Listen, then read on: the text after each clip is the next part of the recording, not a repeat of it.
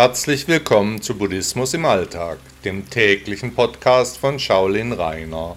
Schön, dass ihr wieder hier seid. Vögel. Auf meinem Balkon hat ein Amselpaar gebrütet. Gestern sind die Kleinen geschlüpft. Fünf Mini-Vögel in meinem Blumentopf. Die Schnäbel ständig geöffnet etwas getrocknetes Gras als Unterlage, die Mama sitzt fast immer drauf, hält ihre Kinder warm, der Papa sucht Würmer im Garten, bringt schier endlosen Nachschub. Zuerst dachten wir, meine Freundin und ich, dass Vögel im Blumentopf nach Nahrung gesucht hätten, dabei vielleicht die Erde am Balkon verstreut hätten, dabei eben reichlich Unordnung veranstalteten. Das Nest haben wir zuerst fast übersehen, dann auch nicht als solches wahrgenommen, bis wir das ständige Kommen und Gehen auf der Terrasse bemerkten, dann genauer schauten.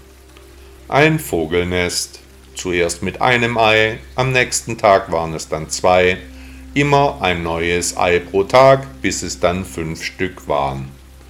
Die Mutter ist ständig am Brüten, keine zwei Meter entfernt von meinem Schreibtischstuhl. Die Vögel scheinen keinerlei Angst vor uns zu haben. Seltsam, sie vertrauen uns völlig. Ich pfeife, sie antworten.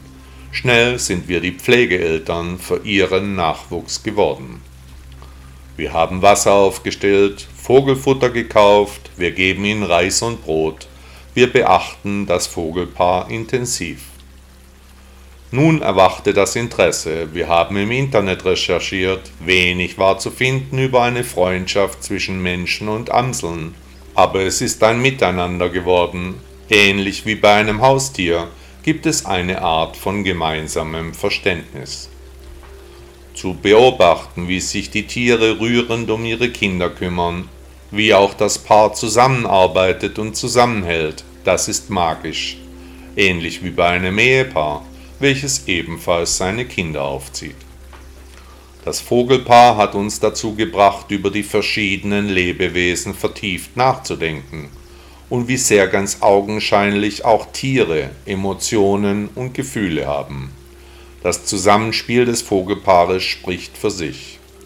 Und wenn sogar schon kleine Vögel solche Regungen haben, dann doch größere Tiere wohl erst recht.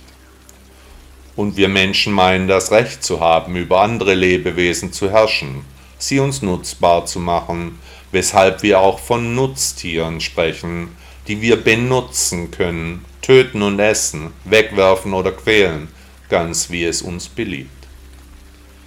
Wenn wir nun die armen Schweine im Gehege wären, etwa in Gefangenschaft einen Partner gefunden hätten, ein anderes armes Schwein, und dann kommt ein anderes Lebewesen, hier im Beispiel ein Mensch, und nimmt unseren geliebten Partner mit, um ihn zu schlachten und zu essen. Wie wären da wohl unsere Gefühle? Und dass Tiere solche Emotionen haben, ist jedenfalls für uns nach dem Beispiel des Vogelpaares klar ersichtlich. Nur macht man sich eben sonst keine Gedanken um die Tiere, von den so sehr geliebten Haustieren einmal abgesehen. Wir essen jetzt fast ausschließlich Gemüse. Die Vögel zu betrachten ist wie gesagt magisch und der Weg ist das Ziel. Buddha sagte einmal, wer Erscheinung als Erscheinung und das Wesen sieht als Wesen, dringt bis zu dem Kern der Wahrheit, hat die rechte Bahn erlesen.